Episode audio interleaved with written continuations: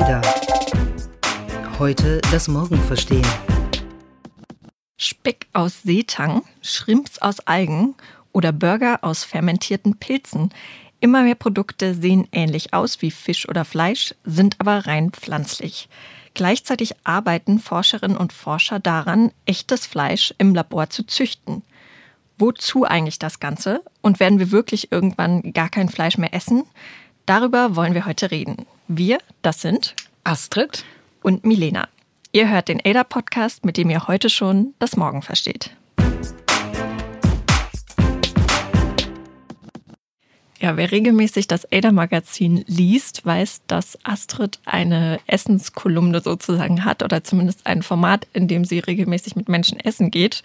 Und deshalb ähm, freut es mich ganz besonders, dass wir heute über das Essen reden und dabei auch noch essen können. Ich habe nämlich Essen mitgebracht. Und zwar ganz viele äh, Fleischersatzprodukte, naja, also drei, nicht ganz viele, die wir heute probieren wollen. Ja, ich bin sehr gespannt. Es gibt ähm, so kleine Fleischbällchen, es gibt einen Burger oder ein Burger Patty und es gibt ein Fischstäbchen, das auch echt aussieht wie ein Fischstäbchen. Ich bin begeistert. Genau. Äh, das Fischstäbchen ist auf Sojabasis. Äh, wollen wir das mal zuerst probieren? Mhm. Okay, das ist auch eine totale Premiere. Wir haben noch nie im Podcast-Studio zusammen gegessen. Wir haben, doch, wir haben schon mal zusammen gegessen. ja, so generell schon. Also wir essen auch manchmal im ADA-Team, aber normalerweise nicht vor einem Mikrofon. So hier im dunklen äh, Studio sieht das Fischstäbchen auch von innen aus wie ein Fischstäbchen. Jetzt mal die mhm. Geschmacksprobe. Hm. Also schmeckt nicht schlecht, finde ich. Also Fischstäbchen ähnlich von der Konsistenz, würde ich schon sagen. Ich finde, der Abgang schmeckt nach Fisch. Tatsächlich, ja, Oder? so ein bisschen, ja. Also am Anfang dachte ich, was ist das denn? So ein bisschen klebrig, eher mhm. Klebereis. Aber dann, wenn man es runterstuckt, kommt tatsächlich so ein Abgang, der nach ja. Fischstäbchen schmeckt. Interessant. Stimmt. Also es kommt dem Original, finde ich, schon relativ nah. Ich meine, gut, äh, Fischstäbchen schmeckt ja eh größtenteils nach Paniermehl, wenn man ehrlich ist. Aber äh, ja, wir werden später noch ein paar andere Sachen probieren. Äh, vielleicht erklären wir mal kurz mal äh, zuerst, warum wir das Ganze eigentlich machen, ähm, bevor ihr euch wundert. Ähm, ja, Fleischersatzprodukte oder Fischersatzprodukte. Man kann sich ja fragen, warum eigentlich? Also wofür braucht man das? Wozu braucht man Produkte, die vorgaukeln, Fleisch oder Fisch zu sein? Und wenn man sich damit aber mal intensiver beschäftigt, ist der Ansatz dahinter eigentlich sehr sinnvoll. Ganz genau, denn die Weltbevölkerung wächst und die Mehrheit der Menschheit ist nun mal nicht Vegetarier, sondern isst gerne Fleisch. Und ähm, die Mittelschicht wächst in vielen Ländern auch an. Das heißt, da ist mehr Geld vorhanden, um sich dann auch Fleisch leisten zu können, was in vielen Ländern noch teuer ist. Das ist zugleich eine große Belastung für die Umwelt und deswegen entsteht da ein ganz neuer Markt für alternative Fleischersatzprodukte. Und damit haben wir uns auch intensiv im neuen EDA-Magazin beschäftigt, das nächste Woche, also am 10. Mai herauskommt kommt. Wir haben ein ganzes Dossier zum Thema Future of Food, auf Deutsch die Zukunft des Essens, für euch geschrieben und wir freuen uns, wenn ihr da mal reinblättert. Genau, und äh, ja, um euch sozusagen das Dossier schon mal schmackhaft zu machen, haha, ähm, reden wir jetzt noch ein bisschen mehr darüber. Ähm, die Fleischproduktion insgesamt ist ja sehr ineffizient. Also um ein Kilo Rindfleisch zu produzieren, werden circa 15.000 Liter Wasser verbraucht, laut äh, WWF. Und ein Großteil des Getreides und Soja, das wir anpflanzen, wird auch an Tiere verfüttert. Wir holzen also immer mehr Land für Weideflächen und Futtermittelanbau ab und zerstören dabei auch noch die Artenvielfalt auf der Erde. Alles damit wir noch mehr und mehr Fleisch essen können. Und ähm, das ist alles nicht sonderlich nachhaltig und an dieses Problem wollen jetzt immer mehr Unternehmen heran. Genau, wir schaden ja mit diesem steigenden Hunger auf Fleisch dem Klima. Es gibt nicht wenige, die sagen, dass eigentlich die Produktion von Fleisch mit der größte Klimazerstörer ist. Ähm, und der Weltklimarat hat ja gesagt, dass die nächsten zwölf Jahre entscheidend sein werden, um die schlimmsten Folgen der globalen Erderwärmung zu minimieren. Das heißt, ähm, dieses Gebiet, dieses Geschäft ist tatsächlich ein guter Hebel, wenn wir in der nächsten Dekade was gegen ähm, den, die Erderwärmung machen wollen. Genau. Und ähm, die Unternehmen haben natürlich äh, nicht nur die Motivation, damit ähm, das Klima zu retten, äh, wie es ja immer so ist. Es geht natürlich auch um Geld. Der globale Markt für pflanzliche Proteinalternativen soll laut dem Marktforschungsinstitut Research and Markets bis 2023, also innerhalb der nächsten vier Jahre, auf 6,3 Milliarden Dollar wachsen. Denn ähm, ja, vegetarische Ernährung wird immer beliebter. Äh, gerade in der jüngeren Zielgruppe steigt der Anzahl derer, die sich vegetarisch ernähren oder sogar vegan, aber zumindest äh, beim Einkaufen stärker auf Nachhaltigkeit achten. Dazu muss man ja nicht komplett vegan leben. Es reicht vielleicht auch, wenn man ähm, gelegentlich auf Fleisch verzichtet. Und an diese Zielgruppe wollen die Unternehmen natürlich ran. Genau, und das werden die Hersteller aber nur dann schaffen, wenn sie ihre Produkte auch gut vermarkten. Das heißt, als Lifestyle-Produkt in den Markt setzen. Ich glaube, dieses ganze Thema alternative Fleischersatzprodukte, ich denke da an Seitan und Tofu-Bratlinge, die gibt es ja auch schon lange im Biomarkt oder im Reformhaus. Früher, denen haftet irgendwie so ein Image der, der wie soll ich sagen, der, des Genussentzugs an und äh, dass das etwas für Leute ist, die immer schlechte Laune haben. Und ähm, die ähm, neuen Hersteller, die neuen Startups, die sich da in diesen Bereich vorwagen, die versuchen tatsächlich daraus Lifestyle-Produkte zu machen, bewerben das total schlau, haben super coole äh, Websites, haben dann Testimonials von Will I Am. Ähm, die machen das, muss ich sagen, ziemlich schlau. Und ich hatte mir im vergangenen November im Silicon Valley im Impossible Foods angesehen. Das ist ein sehr gutes Beispiel Beispiel. Das ist derzeit einer der größten Player auf dem Markt und derzeit sind die dabei, so ähm, Rindfleischburger zu imitieren. Sie sagen aber, sie wären auch in der Lage, Fisch zu imitieren. Sie können auch Würstchen machen, aber sie wollen jetzt quasi erstmal den Rindfleischburger richtig ähm, knacken und erst dann wagen sie sich an andere Sachen heran. Erstmal ans Lieblingsgericht der Amerikaner. Ganz genau. Und Impossible Foods nutzt für seine Burger Patties ähm, Sojaproteine, die sie mit Hilfe gentechnisch veränderter Hefe selbst herstellen. Und der Clou bei denen ist, dass ähm, die Konsistenz dieses Fleischersatzes bis auf Molekularebene richtigem Fleisch gleich ist. Also sie sagen, das ähnelt nicht. Ich äh, kenne mich da nicht genug aus, weil ich bin keine Chemikerin. Aber die sagen, das ist identisch mit Fleisch und deswegen wollen die auch gar nicht über Fleischersatz sprechen, sondern sie sagen, das sei pflanzliches Fleisch. Ähm, ich habe das leider ja hierzulande nicht auftreiben können. Es gibt ja noch keine ähm, Impossible Burger hier.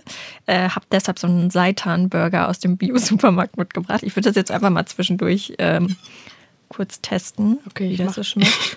da mache ich gleich mal mit. Und übrigens, ähm, heute wurde bekannt, dass äh, Burger King in den USA die Impossible Burger auf seinen Menüplan mit aufnimmt. Die heißen dann Impossible Whopper. könnte mir vorstellen, dass diese Impossible Burger, ähm, ich habe sie jetzt noch nicht probiert, dass die von der Konsistenz her Fleisch etwas ähnlicher sind als dieser Seitan-Burger, den ich gerade probiert habe, der so nicht schlecht schmeckt, muss man sagen. Ist mir ein bisschen zu würzig, so schmeckt ein bisschen, als wäre das einmal so in Gemüsebrühe getunkt worden. Ne? Mhm. Also ich muss sagen, ich, ich finde den jetzt eklig. Wir sagen das nicht die Marke, aber ich möchte davon eigentlich nicht noch mehr probieren. nee, es, Dieser Bissen ja, reicht mir. Ist nicht so ganz das Wahre. Was ich mal probiert habe, ist dieser Beyond Burger. Den habe ich in Helsinki in einem Hotel ähm, mal probiert. Das ist ja auch ein Startup aus Kalifornien, sozusagen der größte Konkurrent von Impossible, wenn auch ein bisschen kleiner. Die machen das Ganze ähm, ohne Gentechnik. Also Impossible Foods ist ja mit, ähm, also ist ja genverändert. Die Beyond Burger sind äh, rein pflanzlich, also aus Erbsen, Ackerbohnen und Sojaproteinen. Und dann machen die noch ein bisschen rote Beete rein für den blutigen Farbton. Also es ist tatsächlich so, wenn der gut gebraten ist, dass da noch so ein bisschen rote, rote Flüssigkeit wie, rauskommt. Wie schmeckt der? Ähm, also der schmeckt, der, der fühlt sich schon beim Draufbeißen sehr äh, fleischig an. Also die Konsistenz ist wirklich gut gelungen. Aber ich fand den jetzt geschmacklich so ein bisschen fad. Also nicht vergleichbar mit einem echten Rindfleisch-Burger-Patty, muss ich schon sagen. Okay, das ist interessant. Ähm, ich glaube, die Konsistenz ist sehr entscheidend. Das sagen ja viele auf dem Gebiet, weil die haben eigentlich als Zielgruppe nicht die Vegetarier im Blick und auch nicht die Veganer, sondern wirklich die Fleischesser. Und viele sagen ja auch, wir bekommen dieses Problem nur in den Griff, wenn wir die Fleischesser überzeugen. Das heißt, für Fleischesser muss am Ende des Tages so ein anders hergestellter Burger genauso schmecken wie echtes Fleisch und erst dann werden die wahrscheinlich überzeugt sein, überhaupt auf solche Produkte zu wechseln. Denn ganz ehrlich, ich finde, neben dem, dem ganzen ähm, technologischen ähm, Fortschritt, den wir brauchen, um so weit zu kommen, ist das auch sehr viel Gewohnheit. Also ich meine, wir Menschen, wir ernähren uns, ähm, seit wir aufrecht gehen können und auch schon davor einfach von Fleisch. Ich finde, das ist, glaube ich, so der wichtigste Hebel, das den Menschen, ja, klingt jetzt doof, aber tatsächlich schmackhaft zu machen. Ja. Genau deshalb gibt es ja auch einige Startups mittlerweile, die sagen, ähm, die Lösung kann eigentlich nur sein, echtes Fleisch herzustellen. Also tatsächlich Fleisch im Labor zu züchten, sodass wir ähm, weiterhin Fleisch essen können ohne schlechtes Gewissen. Aber dafür ist dann eben kein Tier gestorben ähm, und wir schaden nicht dem Klima. Ja, eins dieser Startups ist Mosa Meat. Die sitzen in Maastricht. Der Gründer ist äh, Mark Post. Der hat schon 2013 den weltweit ersten im Labor gezüchteten Burger hergestellt und sozusagen der Weltöffentlichkeit präsentiert und hat dazu ähm, Stammzellen aus dem Muskelgewebe eines Rindes entnommen, die dann in eine Nährlösung gegeben und in einem Bioreaktor zu Muskeln, Fett und Gewebe heranwachsen lassen. Äh, das Ganze war ein sehr aufwendiger, sehr teurer Prozess. Also der erste In-vitro-Burger, der auf diese Weise hergestellt wurde, hat 250.000 Euro gekostet. Ähm, das muss man auch erstmal haben. Er hatte Post glücklicherweise vom Google-Gründer Sergey Brin bekommen. Ähm, und das Problem an der Sache ist, dass dieser Burger leider auch nicht wirklich tierfrei war, denn für diese Nährlösung wurde Kälberserum verwendet. Das ist ein Serum, das aus dem Blut ungeborener Tiere im Mutterleib einer Kuh entnommen wurde. Und äh, ja, dieses Serum ist unglaublich teuer und äh, wie man sich vorstellen kann, ist es sehr schlecht skalierbar in großen Mengen mit diesem Serum ähm, ja, in Massen Fleisch herzustellen. Mhm. Nichtsdestotrotz muss man sagen, die Preise sind aber seither schon gesunken. Also es ist immer noch nicht äh, günstig und man muss da richtig was hinblättern, wenn man einen solchen Burger irgendwo essen will. Aber ähm, der Weg zeichnet sich ja schon so ein bisschen ab, dass es möglich ist, aber eben nicht morgen und wahrscheinlich auch noch nicht übermorgen. Deshalb arbeiten Mosamid und die anderen Startups jetzt daran, alternative Nährlösungen zu entwickeln, in denen sie das Fleisch heranzüchten können, zum Beispiel aus ähm, Algenextrakten.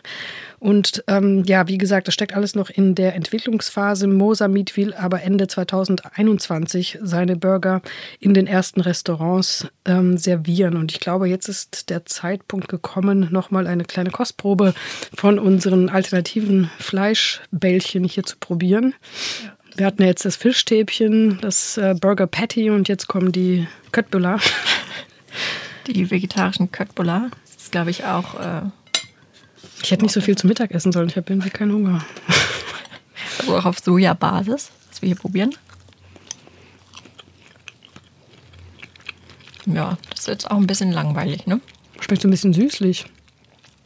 Mhm. So nussig und. Aber mhm. ich weiß nicht, wenn ich Hunger hätte, glaube ich, konnte ich das eher essen als, die, als den Burger. Ja, das stimmt. Also die, die Fischstäbchen haben mich bis jetzt am meisten überzeugt. Das stimmt. Erstaunlicherweise ist das genauso, ja. Ja. Also, hm. Ja, das wäre wahrscheinlich dann jetzt ein Argument dafür, den Laborburger dann mal zu probieren, wenn er denn soweit ist. Ähm, das muss allerdings auch noch, das muss man auch noch dazu wissen, ähm, verzögern könnte sich das Ganze dadurch, dass das ja auch als Lebensmittel zugelassen werden muss. Also es muss natürlich ähm, nachgewiesen sein, dass es sicher zum Verzehr ist und ähm, die erforderlichen Zulassungen bekommt. Aber wenn es soweit ist, würde ich das durchaus dann mal probieren. Dann könnten wir äh, nochmal ein Tasting machen hier im Podcast. Mhm. In den USA hat ja Impossible Burger die Zulassung erst vor kurzem tatsächlich bekommen von der Lebensmittelbehörde. Ähm, die haben aber schon trotzdem verkaufen dürfen. Da sind die, die Regularien etwas laxer als in Deutschland. Nur wie gesagt, im Moment ist es eigentlich für die unmöglich, nach Europa zu kommen, weil da gen manipulierte Substanzen drin sind. Und ähm, das geht hier nun mal nicht.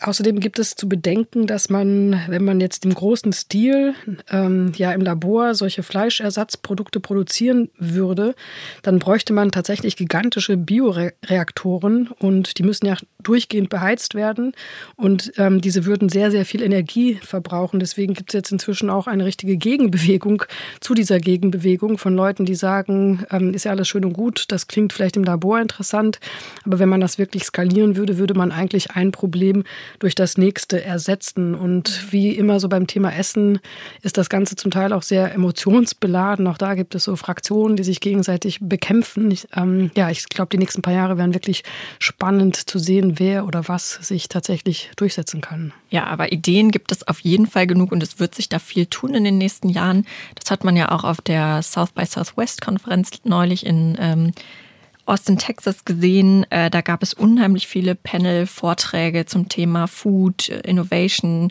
was sich alles ähm, in dem Bereich tut. Äh, was ich da ziemlich spannend fand, ehrlich gesagt, äh, hat mir ein Gründer von erzählt, äh, Ersatzprodukte von der Firma Notco aus Chile. Ähm, die machen einen sehr aufwendigen Prozess, analysieren die die Molekularstruktur von tierischen Produkten und durchforsten dann mit Hilfe von künstlicher Intelligenz Pflanzendatenbanken, um dann Proteinquellen zu finden, die den tierischen Produkten in ihren genetischen Eigenschaften am nächsten kommen. Also super aufwendiger, technologisch äh, sehr innovativer Prozess. Und das Ergebnis ist dann zum Beispiel ein Produkt namens Not Mayo, ähm, also Mayonnaise, die keine Mayonnaise ist, weil kein Ei drin ist, äh, sondern Kichererbsen.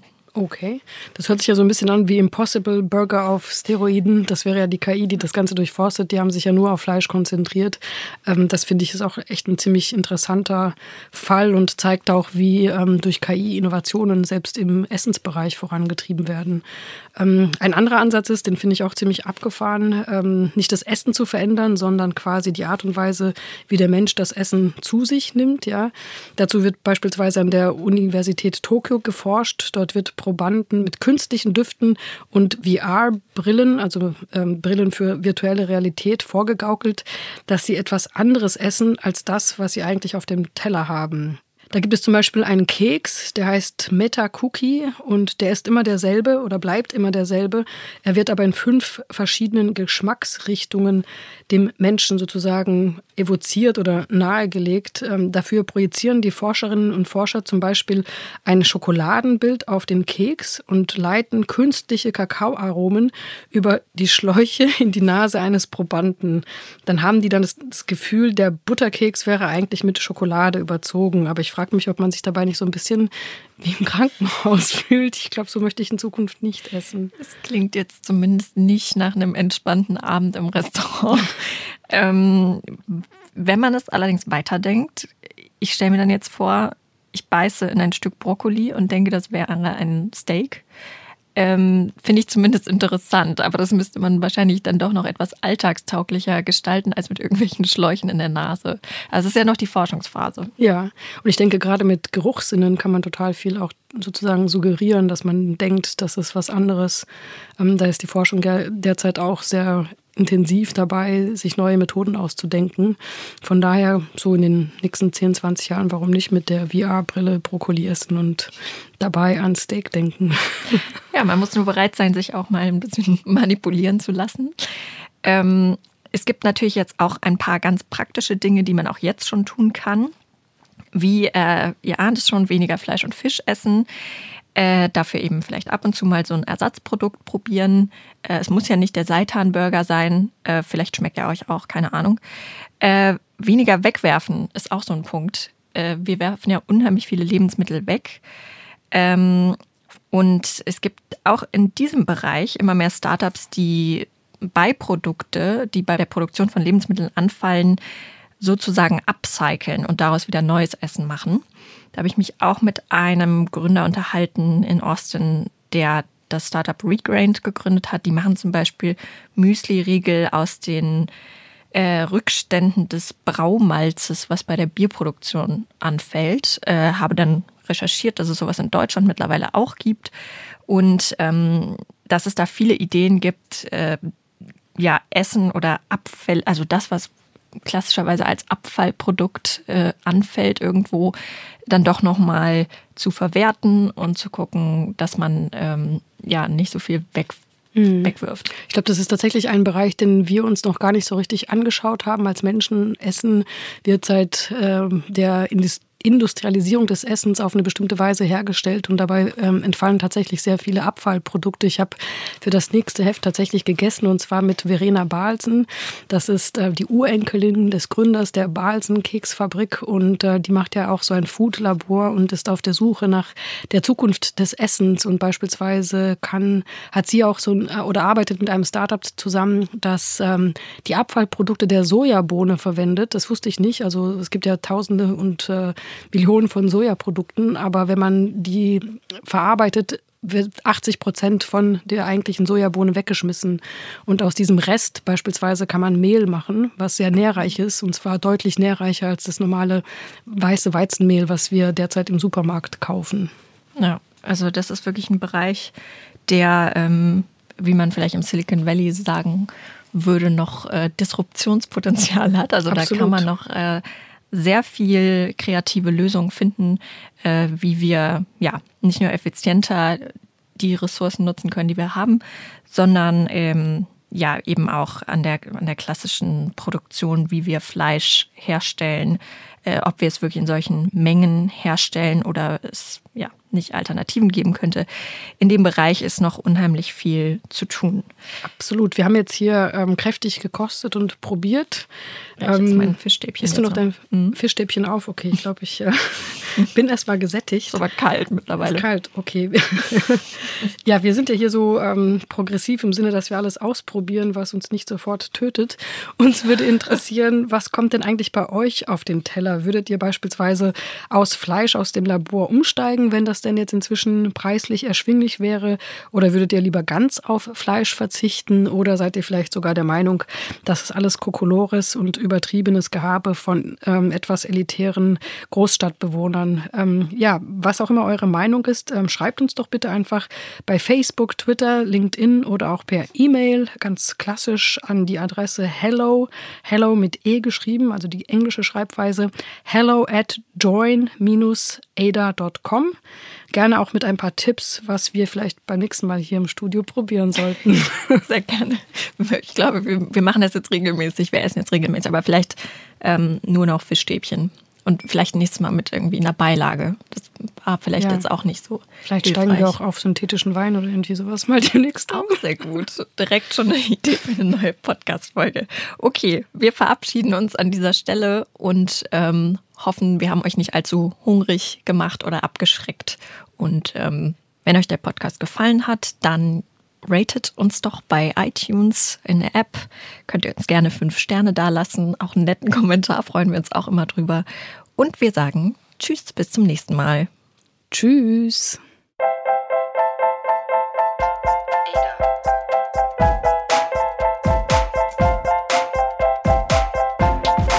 Ada. Heute das Morgen verstehen.